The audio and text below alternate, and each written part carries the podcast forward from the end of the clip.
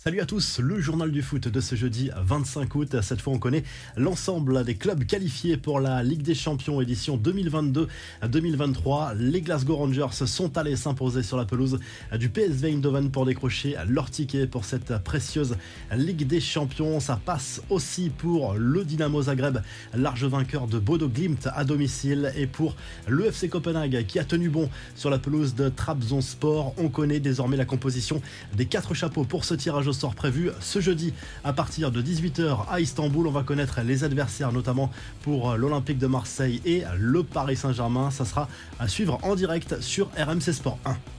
Les infos et rumeurs du mercato, un gros coup de froid sur la rumeur Cristiano Ronaldo à l'OM, alors que de nombreux supporters et grands anciens appellent la direction du club à recruter le portugais. Le journaliste spécialisé Fabrizio Romano, toujours bien informé, affirme qu'il n'y a pas de rendez-vous ni de négociation entre le club marseillais et l'agent de l'attaquant de Manchester United. Pablo Longoria serait même très agacé par ces rumeurs. Beaucoup plus concrètement, Marseille a officialisé la signature d'Eric Bailly, 28 ans, en provenance de Manchester United. Il s'agit d'un prêt avec option d'achat pour le défenseur international ivoirien.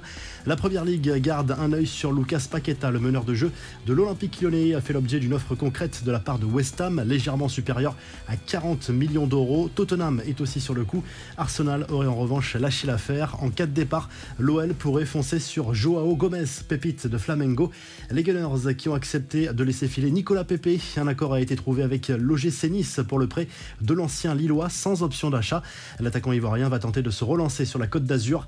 Manchester United va-t-il lâcher l'affaire pour Anthony? Malgré une offre de 80 millions d'euros, l'Ajax ne veut pas lâcher son buteur. Eric Tenag et sa direction envisagent un plan B selon la presse anglaise. L'ailier du PSV Eindhoven, Cody Gakpo, a été approché.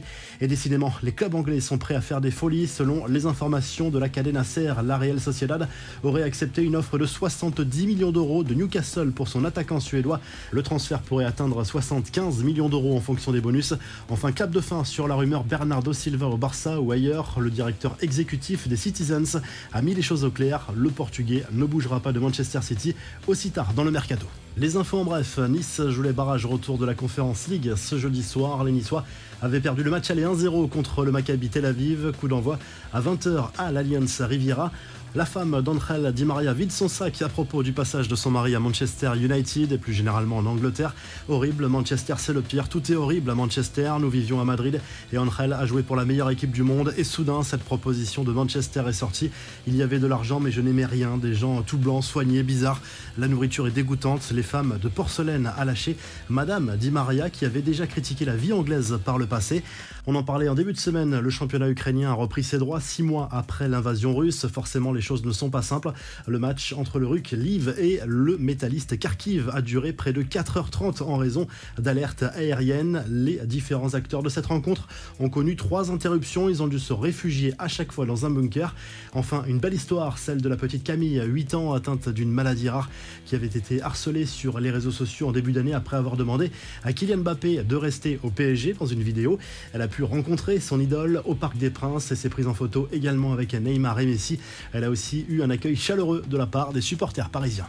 On termine avec euh, la traditionnelle revue de presse. Le journal d'équipe se penche sur euh, le sprint final du mercato estival, notamment pour le PSG. Christophe Galtier veut encore des renforts. Milan Skriniar, Marcus Rashford, Fabien Ruiz. Ces pistes sont encore d'actualité. Nouvelle cible en revanche pour le club parisien d'offense centrale. Il s'agit du monégasque Axel Dizassi.